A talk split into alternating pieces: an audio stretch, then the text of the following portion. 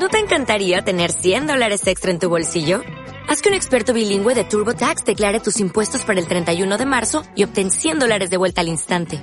Porque no importa cuáles hayan sido tus logros del año pasado, TurboTax hace que cuenten. Obtén 100 dólares de vuelta y tus impuestos con 100% de precisión. Solo con Intuit TurboTax. Debes declarar para el 31 de marzo. Crédito solo aplicable al costo de la presentación federal con TurboTax Full Service. Oferta sujeta a cambios o cancelación en cualquier momento.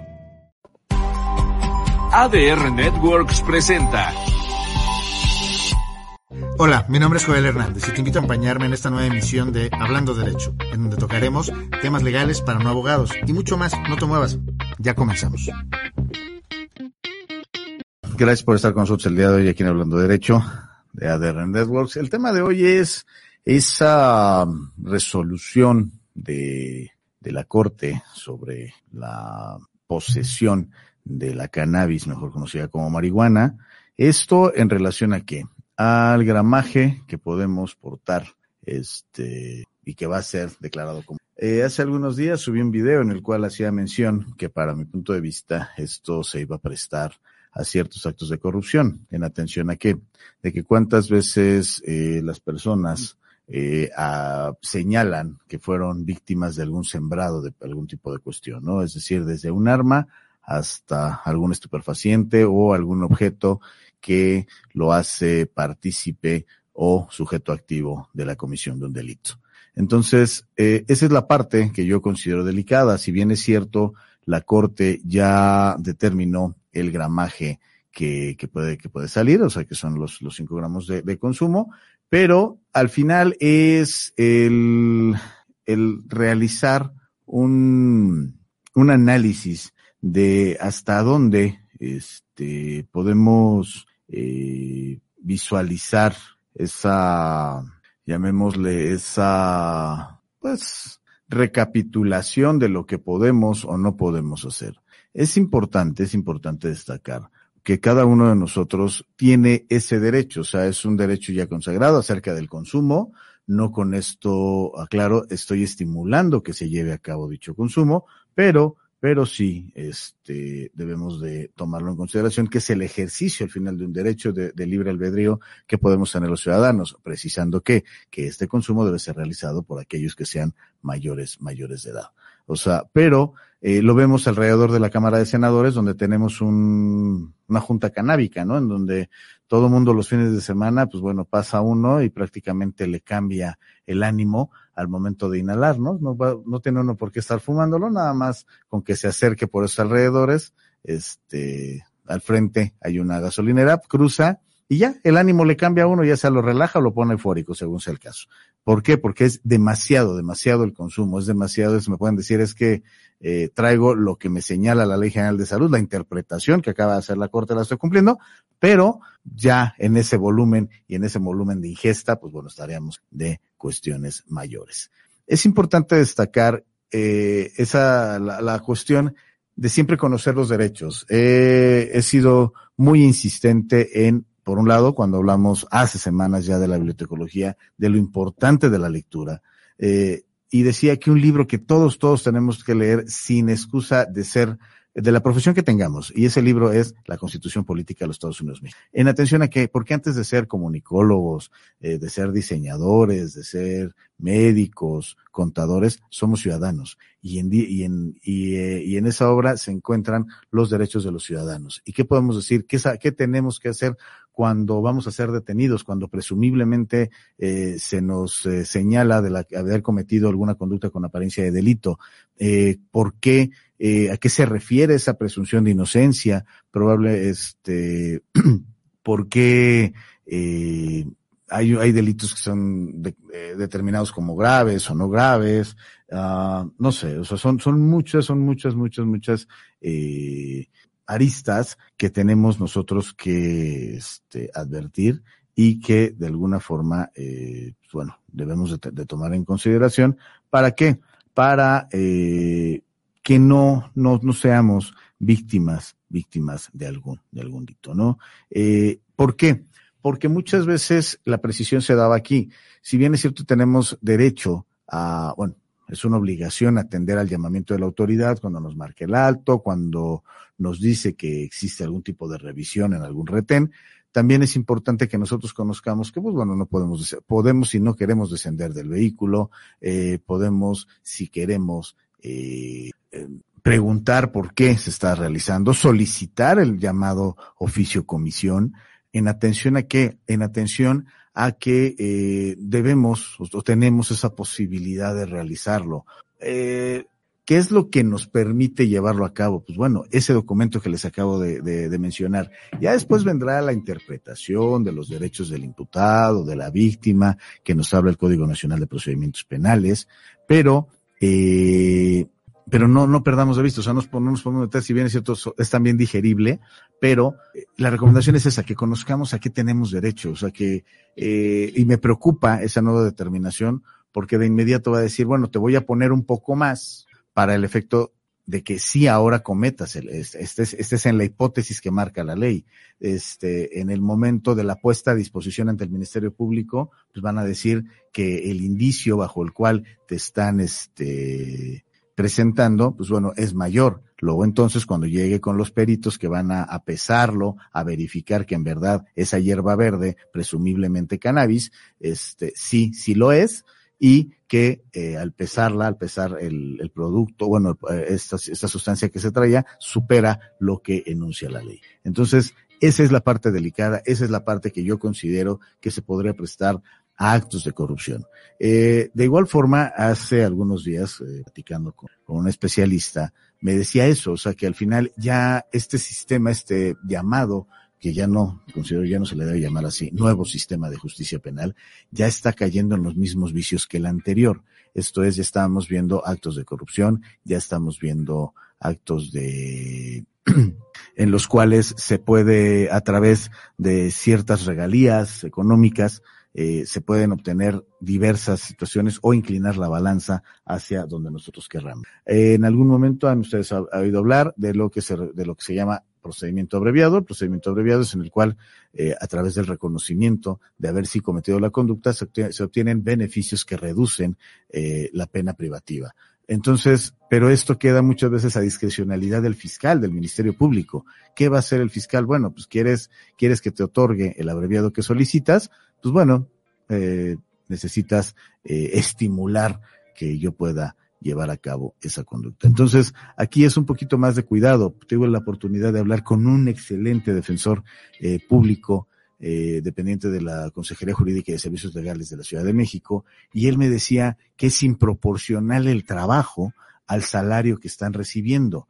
Y eh, hablamos aquí de la Defensoría Pública de la Ciudad de México pero diría, siempre lo hemos visto y quienes han tenido oportunidad de ir a algún reclusorio, observamos las instalaciones del Poder Judicial de la Ciudad de México y vemos las instalaciones del Poder Judicial de la Federación y son totalmente discrepantes. O sea, se nota mayor nivel, hasta mejor aire acondicionado, mejor uniforme en los policías, eh, mejores instalaciones y ni hablar de cuando vamos directamente a juzgados de distrito, aquí al edificio Prisma a insurgentes o a este o a los colegiados ahí mismo en Avenida Revolución. Entonces, esa es, esa es la, la, la, la, parte que decimos, bueno, pues probablemente en el rubro federal las condiciones sean distintas. Pues bueno, no. También tengo conocidos en el Instituto de Defensoría Pública del Consejo de la Judicatura Federal y eh, pues caemos en lo mismo.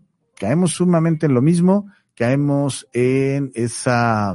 Uh, llamémosle, eh, pues vicio, si lo queremos ver, en el cual no, eh, no existe esa proporcionalidad de acuerdo a la carga de trabajo y al salario. Pero dejando, ¿qué, ¿qué, da lugar a esto? Que el defensor público no realice su trabajo. ¿Qué va a dar lugar a esto? Que la defensa sea deficiente. No podemos nosotros permitirnos eh, solicitar la misma calidad en una defensora, defensoría pública como la hacemos en la, en la privado particular. ¿Por qué? Porque ellos analizan N cantidad de carpetas al día, atienden N cantidad de audiencias al día, cuando un defensor particular dice, hoy tengo audiencia, o hoy tengo dos audiencias. Entonces, y ellos los ves correr de sala en sala, ¿no? Entonces, eh, es, dicen, hay un principio general del derecho que dice que nadie está obligado a lo imposible, pues es imposible que, este, que, pues bueno, se estudie en ese sentido. Acabo de observar que se acaba de conectar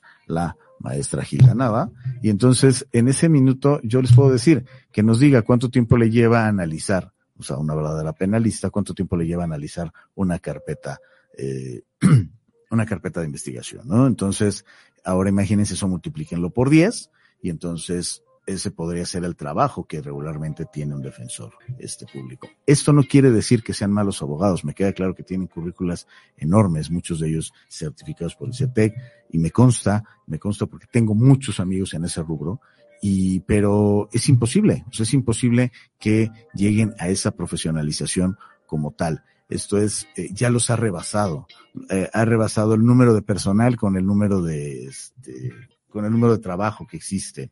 Entonces, es, es, es importante que, que sí lo tomemos en consideración porque, eh, pues, de alguna forma, esa es la impartición de justicia. Y aparecerá la pregunta, oye, licenciado, ¿y cuál sería la relación de lo que me estás mencionando en este minuto con el, este, con el tema? Pues muy sencillo. Es, es suma, suma, sumamente sencillo. Eh, no, no podemos nosotros eh, decir que vamos a llegar a una impartición de justicia real cuando nos eh, cuando estamos en manos de un defensor público. ¿Por qué? Porque al final eh, no es, repito, no es la deficiencia profesional de esta persona, simplemente es el hecho de que eh, tengamos la posibilidad de este de realizarlo, ¿no? De, de, de en verdad realizar esa situación. Hablábamos de dos horas, de seis horas, nos dice, hasta dos días, o sea, dependiendo el delito, o sea, y lo, y lo dice alguien que lo tiene como habitualidad, alguien que, que para ella prácticamente lleva en la sangre una carpeta de investigación, eh, para ella que prácticamente eh, lo, lo vive a diario, que es un especialista real eh, en, en esa materia y que al final le lleva ese tiempo, le lleva ese tiempo. ¿Qué pasa?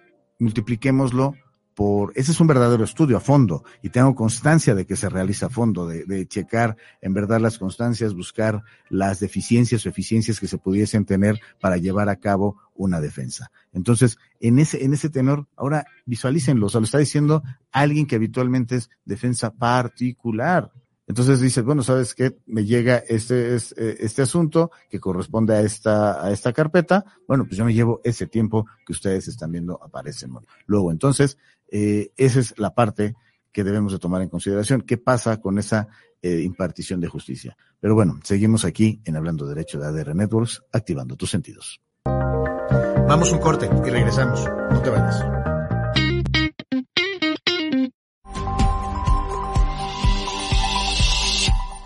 Hola, soy Luis Flores. Te espero todos los viernes en punto de las 9 de la noche, tiempo del centro de México, en mi programa Momentos de Espiritualidad, donde platicaremos sobre temas como ángeles, sanaciones, seres de luz y demás temas tan interesantes. ¿En donde En ADN Wellness, activando tus sentidos y tu espíritu.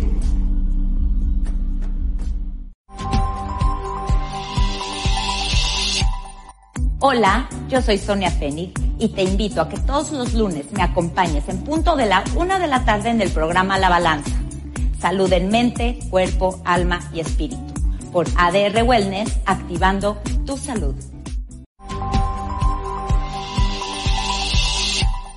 Hola, soy Luis Flores. Te espero todos los viernes en punto de las 9 de la noche, tiempo del centro de México, en mi programa Momentos de Espiritualidad, donde platicaremos sobre temas como ángeles, sanaciones, seres de luz y demás temas tan interesantes. ¿En donde En ADN Wellness, activando tus sentidos y tu espíritu. Entrando por tus oídos hasta llegar al centro de tus emociones, ADR Networks está en este momento activando tus sentidos. Ya estamos de vuelta, continuamos.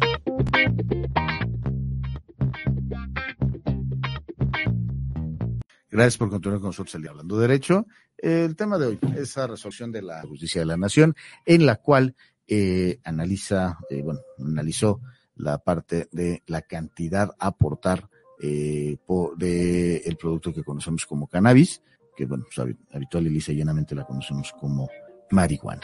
¿Qué hace en este, en este tenor? Eh, dice, bueno, pues está, eh, se puede portar cierto gramaje, ¿Qué va a suceder en una aprehensión? Bueno, pues bueno, yo estoy presuponiéndolo y tratando de confiar en los primeros respondientes, en los policías, que no va a haber esas malas actuaciones, pero desafortunadamente el sistema o la bendita sociedad, llamémoslo así, nos coloca en esa postura en la cual eh, desafortunadamente tenemos que cuidarnos o tener ese sospechosismo sobre, sobre esas actuaciones, ¿no? Te repetía cuántas veces en donde suponemos no va a haber corrupción es donde más lo hay, ¿no? Están, entendamos los servicios de salud, entendamos, eh, no sé, cuántas veces por pasarnos un alto, ¿no? Por pasarnos un alto porque tenemos prisa, porque no queremos estar en la postura de pagar una infracción, eh, nos, nos vemos eh, obligados a alguna dádiva, ¿no? Cuántas veces por ahí eh, tenía el, el, el, el, problema de la deficiencia del sistema, ¿no? De, de que, ok, cometimos una infracción, tenemos que ser sancionados con algo, o sea, alguien, alguien que me está escuchando sabe a qué me refiero, le puse, le pone la araña, y luego ya pagué, pero no me la quitan, ¿no? Tardan horas y horas y horas y horas y horas en que me la quiten. Entonces, ¿qué pasa? ¿Es correcto? ¿No es correcto? es eh, lo debemos permitirlo o no. Entendamos que lo que siempre he insistido y porque es una de mis especialidades es 31 fracción cuarta, obligación de los mexicanos a contribuir al gasto público. Sí, a pagar impuestos, pero que esos impuestos sean realmente invertidos, que esos impuestos sean realmente utilizados para lo que, lo que deben de ser. Pero bueno, muchas gracias a Alicia Ortega, Lidia Reyes, Elsa Galicia Laguna, a la misma maestra Gilanaba y Adriana Pacheco por estar estar aquí conectados. Pero es, es, es importante que tomemos en consideración eso, o sea, es, es eh, ver qué podemos hacer, exigir que, que en verdad haya verdadera impartición de justicia, o sea, que cuando nosotros lleguemos a interponer una denuncia se nos trate correctamente en el hecho de que no se nos revictimice. ¿Y qué es eso? Eh, ¿qué, es, ¿Qué es la revictimización? Pues no es otra cosa, no, no es otra cosa más que el hecho de que ya fuimos víctimas de un delito y llegamos al Ministerio Público y el Ministerio Público no nos, eh, no nos atiende, nos dice que no corresponde ahí, que mejor nos vayamos a otra coordinación territorial, etcétera, N cantidad de supuestos. Y además, las instalaciones son del todo deplorables, las instalaciones sanitarias son muy malas, eh, son a veces pequeños eh, laberintos, por lo menos, no sé, abogados que me escuchen y que lo hayan visitado, la Fiscalía General de Justicia de, la Ciudad de México, mejor conocida como el Búnker, entrar a las fiscalías es un laberinto, entrar a las unidades o buscar por las unidades es un laberinto. O sea, me ha pasado que entro a la Fiscalía de Financieros y salgo en la de niños, niñas y adolescentes, o sea, ¿qué pasó? O sea, no, no sé, es, es raro, ¿no? Este, llegar a la unidad de gestión o a donde está la particular de la, de la fiscal Ernestina, pues es este, todo, todo, todo un laberinto. Pero bueno, eh, es difícil, es, es, es, es complicado, pero eh, es tener herramientas para hacerlos valer, ¿no? ¿Qué, ¿Qué pasa? ¿Qué vamos? ¿Cómo podemos tener conocimiento de qué pedir, qué no pedir? Voy a poner en mi cuenta de Twitter, voy a tratar de, hacer un, resumen de la carta de, de, la, de derechos para el, que me ayude con los caracteres de Twitter, para que tengamos más o menos los, lo que son lo que son los derechos a los que tenemos, eh, a los que podemos acceder tanto como víctima como imputado, eh, según así lo describe la ley, y eh, saber qué podemos exigir. Hay un acuerdo también en el cual eh, debe de venir firmado la negativa a la revisión, la negativa a este a llevarlo a cabo. Se debe de acreditar el por qué se da la puesta a disposición. Debemos de tener cuidado con los videos que existen. Este Entonces, es, es, es, es, importante que lo tomemos en cuenta, decía aquí la maestra Elizabeth Ortega. Y más con esta reforma se presta que las autoridades superen sus facultades para seguir imponiendo su voluntad y continuar con más arbitrariedades. Es correcto, es correcto. O sea, se superan, se superan por demás. Estamos hablando de que existe un diseño constitucional, que, que hace una descripción de cómo deberían ser los, o sea, cuándo se puede molestar a una persona, etcétera. Pero no lo, no lo llevamos a cabo no lo llevamos a cabo y no lo, no nos permitimos realizarlo. Entonces, esa es, esa es la, la, la parte más delicada, ¿no? Eh, comentarios, comentarios van y van a ir a, venir.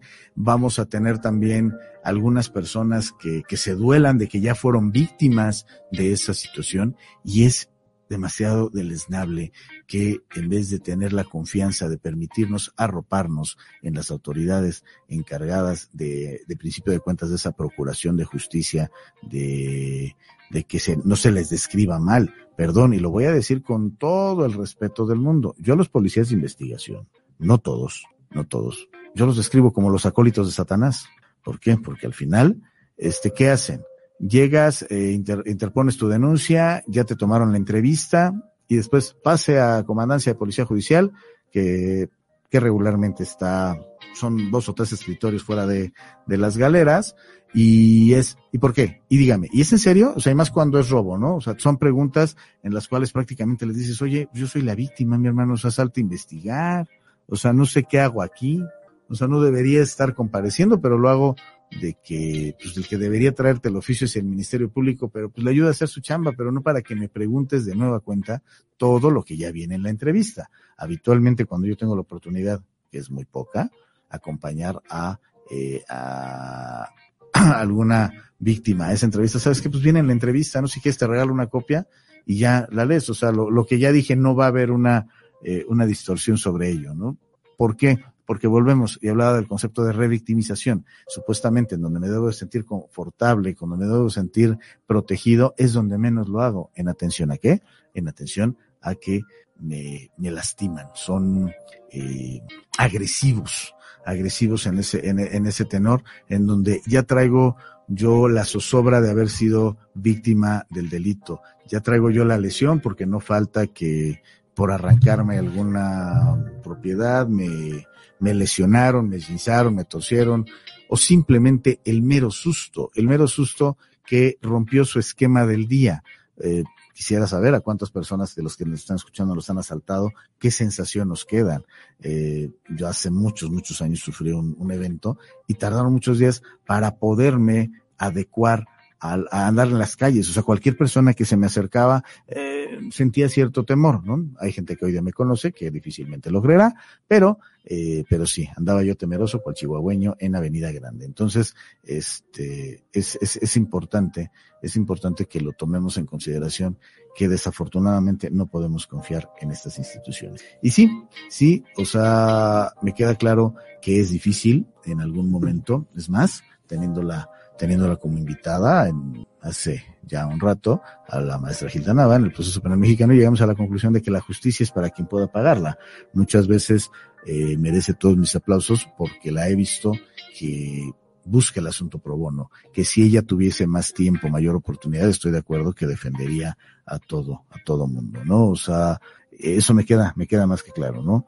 Pero muchas veces es el hecho de que Mm, no es tanto eh, recibir esa recompensa o esa compensación económica por el desarrollo de un trabajo, sino que al final genera, genera, genera muchos gastos. No es tanto para el bolsillo del profesionista, sino simplemente pues la gasolina del vehículo en el cual se traslada, la comida que tiene que, ingerir, que tiene que ingerir mientras está tres o cuatro horas en el, en el reclusorio o mientras está tres o cuatro horas esperando la comparecencia de su cliente o eh, no lo sé, eh, simplemente la adquisición de una botella con agua, ¿no? O sea, eso es básico. O a lo mejor alguna atención que quiera tener con su representado, eh, simplemente la búsqueda del representado por parte de la estafeta para que llegue al locutorio y poderlo entrevistar cuando ya está en reclusorio, nos, nos tiene, tiene un costo, ¿no? O sea, entonces esa es la parte más, más delicada. Este, No lo sé, a lo mejor son conceptos en los cuales me dirás, licenciado, no sé ni de qué me hablas, pero pues hay que decirle que si ustedes llegan a un reclusorio y su cliente ya está ingresado ahí, pues tienen que dar una pequeña dádiva para que alguno de los otros huéspedes de ese lugar lo vaya y lo goce. Y entonces ya llegue a locutorios para poder realizar la entrevista. Entonces, es difícil, es, es, demasiado perturbante que pide uno las copias de una carpeta de investigación y me dice, no tengo papel, no tengo tinta, vaya y sáquelas usted, me ha tocado varias veces, este, oiga, Lick, no me puede dar algo para mi 16, o sea, que es la personita de trabajo social que, este, que auxilia ahí en la, en, en la fiscalía. Entonces, es, es complicado, es muy, muy complicado. Eh, les he de confesar que yo hace, así ya no, lo vivo, pero, pero durante mucho tiempo, mucho tiempo sí lo, lo hice y era, era bastante, es bastante desgastante, ¿no? Y luego dicen, oye, ¿por qué cobras, este, es tan caro los servicios de un abogado? Bueno, pues si nada más hacemos es como cuando te subes un taxi y el taxímetro empieza a correr.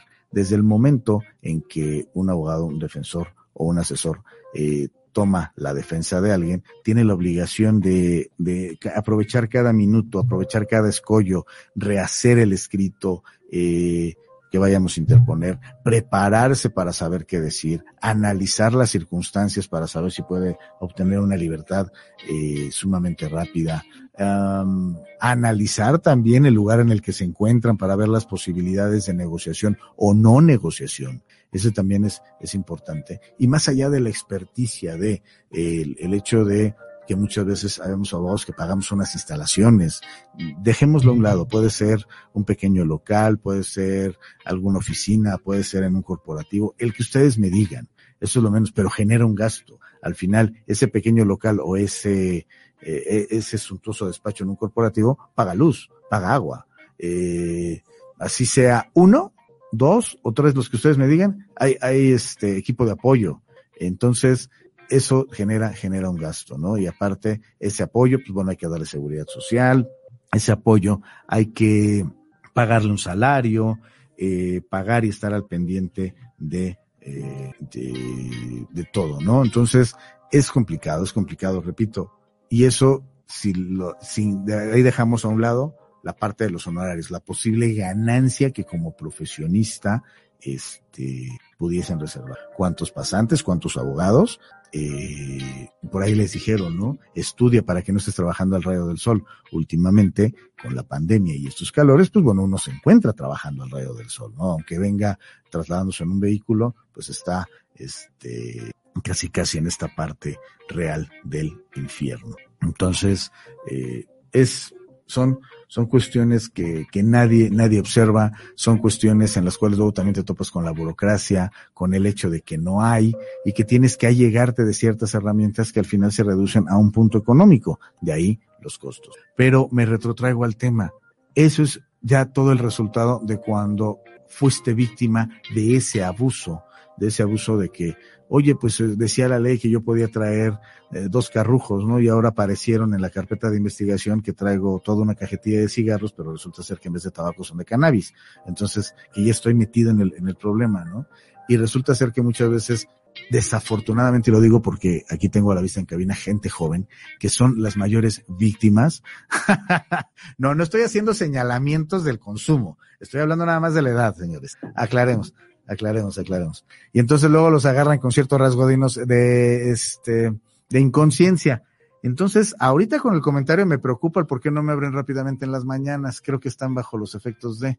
Es, es, eso me preocupa, pero bueno, ya lo analizaremos y lo veremos por ahí con el patroncito. Este, pero, pero es eso. O sea, yo con Mino es, a lo mejor lo toman como esparcimiento, no deja de ser un vicio muy feo, pero eh, pero si ya, ya estás enganchado, ya lo vas a, ya lo vas a consumir, pues tratar de, de, tomar las precauciones, dicen por ahí no hacerlo en un lugar público, de preferencia, que donde no haya menores, eh, no provocar a la autoridad, ¿no? O sea, el hecho de, de que, ay, ahí viene la patrulla y me estoy escondiendo y X, ¿por qué? Porque al final, desafortunado, desafortunado es, y me, y, y me molesta mucho, había un comediante que dice, me dueles México, pero pues es una realidad, eh, duele esa situación, duele esa situación que eh, ayer, ayer precisamente en la noche lo comentábamos, este, que el país es grande, pero desafortunadamente son sus gobernantes. Y no quiero hacer alusión para no caer en líneas editoriales erróneas, pero si estamos mal desde la cabeza, ¿qué nos podemos esperar cuando va descendiendo cada uno de los escalones de la pirámide? Entonces,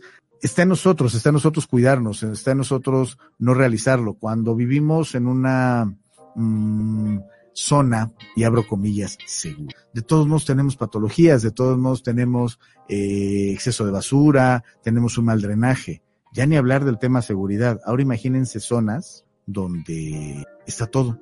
No sé, los altos lugares de Xochimilco, donde están los Rodolfos, si alguien los conoce, donde no hay ni siquiera acceso, donde luego hay deficiencia de agua. Pero bueno, seguimos aquí en Hablando Derecho de ADR Networks, activando tus sentidos. Vamos un corte y regresamos. No te vayas.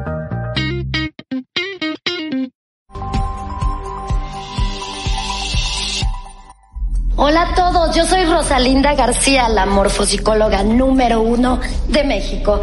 Quiero invitarlos a ver este nuevo programa, Rostros Desnudos, un programa en el que conocerás la personalidad, la psique, el corazón, el amor, todo lo que les interesa saber sobre la personalidad. Así que no se lo pierdan todos los viernes a las 12 de la tarde por ADR Networks, activando tus sentidos.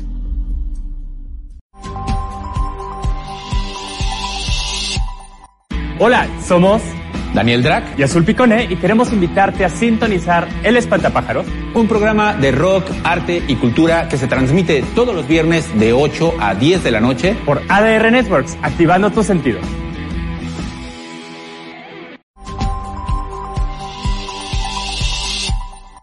Hola, nosotros somos Ramón Martínez y César Alcántara y te invitamos todos los jueves en punto de las 4 de la tarde en tu programa De la muerte a la vida con temas espirituales que te fortalecerán en tu crecimiento a la madurez espiritual por ADR Networks y ADR Wellness. Activando, tus, sentidos. No faltes. Te esperamos. Ya estamos de vuelta. Continuamos.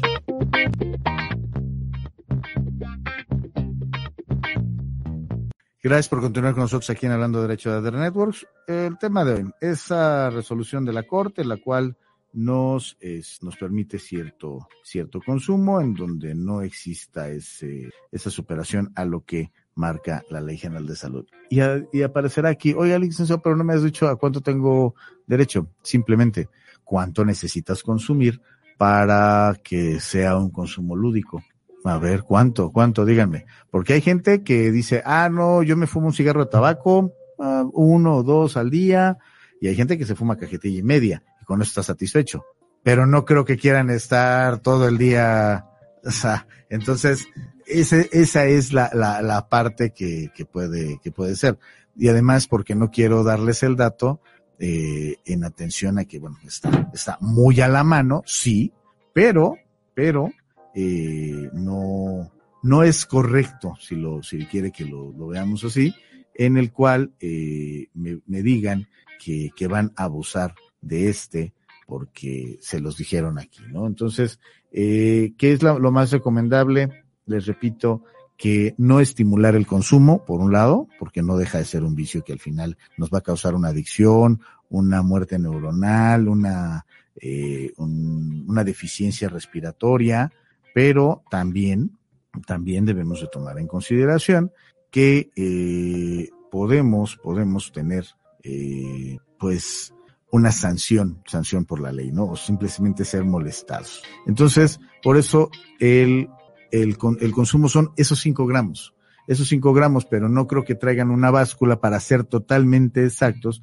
de que esos cinco gramos son los que traen portados. Luego, entonces, imagínense que por uno o dos gramos ya viene la sanción, porque la ley es muy clara, es la penalización de esos cinco gramos. O sea, la, la, la resolución emitida se refiere, o sea, ese, el, el miércoles anterior, se refiere a eso, o sea, al, al consumo de los cinco gramos. A ver, quienes lleguen a consumir, que me digan a cuánto se refieren cinco gramos. ¡Auch! ¿Cuatro porros? O sea, cuatro cigarros. ok. Por eso, cinco gramos, o sea, entonces cada porro significaría un, un gramo promedio. Ok, entonces si traigo un solo cigarrillo de, de, marihuana no voy a tener problema porque pues va a ser, ok. Me agrada, digo, es que tuvimos que consultar a los profesionales, a estos asesores que tenemos aquí en la estación para que nos dieran esa, esa información acerca del consumo. Este, entonces, no sé, tampoco quiero que hagan junta en estos profesionales, pero era nada más para preponderar cuál era ese consumo. Pero sí, son cinco gramos, estamos hablando probablemente de lo que visualicemos con un cigarro comercial, mmm, promedio cinco cigarros de los mismos, no, no tendríamos problema alguno en cuestión de la mmm, penalización y, bueno, de esa, de lo que señala el, ay caramba, ¿qué artículo es? Es que a veces le falla uno la memoria, pero a reserva de, de, ahorita revisarlo, creo que es el 477 de la Ley General de Salud el que habla de ese, de ese tema. Sí, entonces es, es, es importante, es importante que, este, que lo, lo tomemos en consideración. Repito, hay hasta una tabla que nos, nos señala esa situación. Ese artículo sí lo tengo bien pormenorizado, es el 479 de la Ley General de Salud. Y entonces ahí, ahí nosotros podemos verificar esta situación, pero haciéndolo más material, porque no vamos a andar con una báscula gramera, porque también nos vayan a hacer presumible de que si no somos joyeros, ¿para qué traemos esa, esa báscula? Entonces no vayan a presumir que traemos otro tipo de cuestiones. Entonces es importante destacar eso. No, no lo perdamos de vista. Yo me lo quería reservar, pero a muchas instas, pues bueno, tuve que, que acceder a decirle de cuánto, de cuánto se daba, ¿no? Y entonces caímos en cuenta de que sí, se trata de esa, este, de esa cantidad y eh, pues, ahí, ahí lo tenemos, ¿no? Este, para que no, no nos quede lugar a duda, esa es la cantidad. Luego entonces, si traemos menos o más en ese tenor, pues bueno, ya, ya, eh, ya lo podemos ya lo, ya lo podemos, eh, pues calcular, o sea, y decir, oye, pero pues yo nada más traía uno o dos cigarrillos y ahorita resulta que traigo una cajetilla llena, traigo 20, 20 porros, pues eh, en algún momento hubo algún. Y quisiera hacer la precisión, también está conectada Lourdes Ávila, Laura Muñoz, este, y hago, hago la precisión para que observen la calidad y el arduo trabajo que realiza un verdadero abogado penalista. Y la hice, o sea, porque gracias, gracias que la, la, la maestra Gila contestó, que son seis horas o hasta dos días según el delito, ¿no? Y entonces aquí esa es, esa es, esa es la parte, la parte más, este, más delicada, o sea, eh, en donde dice según el delito. Y lo está diciendo alguien que no lucha por los abreviados, que no lucha por una libertad rápida, sino que son sentencias absolutorias las que, las que consigue, ¿eh? o sea, entonces, ¿qué pasa? Pues aunque querramos estudiarlas más, pues la carga de trabajo no nos da, o sea, no es lo mismo que a mí me digan, oye, licenciado, es que tengo este oficio del SAT, y analízale, este, y, y ahí se va acumulando el expediente paso a pasito, paso a pasito, este, y ahí vamos, ¿no? Porque al final lo que tenemos es una pretensión económica de recuperación, o a lo mejor lo que está en riesgo son mis bienes, y en última instancia estará mi libertad, si es que cometí alguna, me situé en alguna hipótesis que me concrete a una conducta con apariencia de delito. Pero, este, pero resulta que en el caso, en el caso de los penalistas estaremos hablando de que está en peligro la libertad. Y si alguna vez han tenido oportunidad por lo menos pasar por fuera de un centro penitenciario, se ve muy feo. Por dentro se ve peor. Somos, se ve muchísimo peor.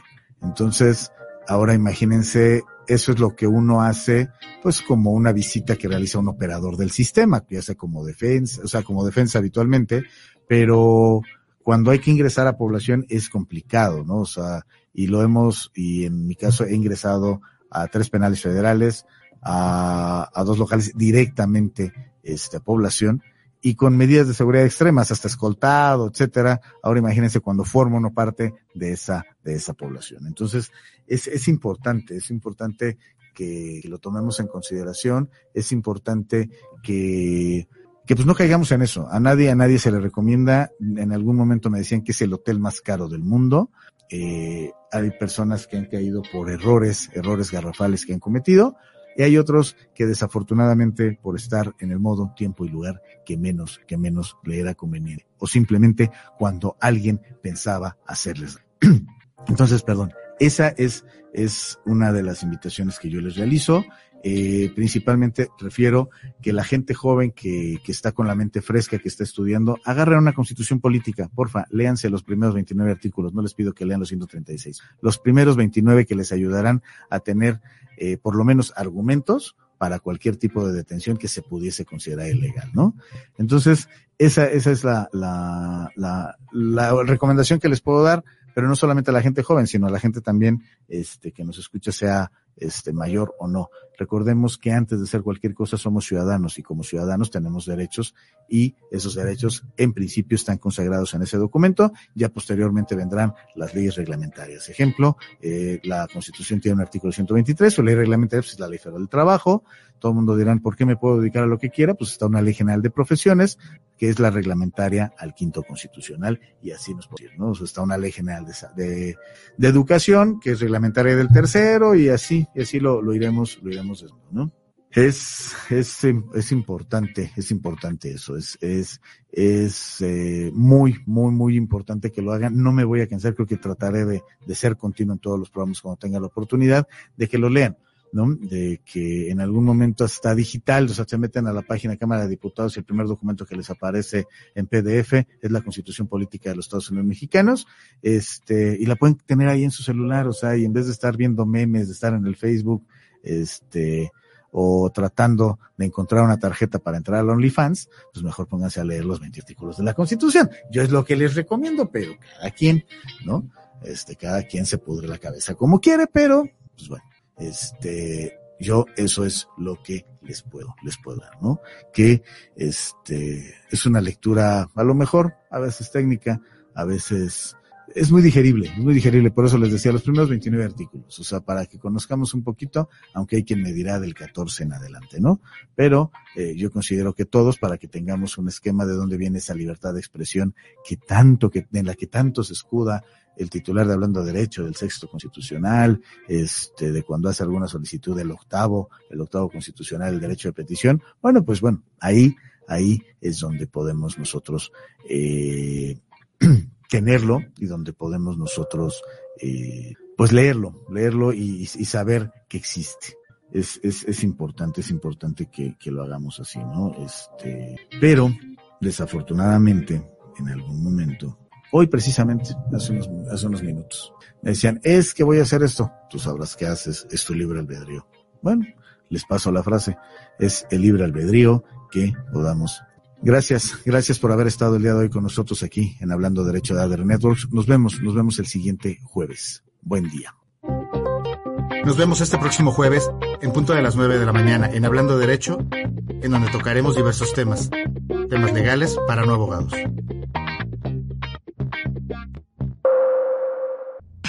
entrando por tus oídos hasta llegar al centro de tus emociones, ADR Networks está en este momento activando tus sentidos.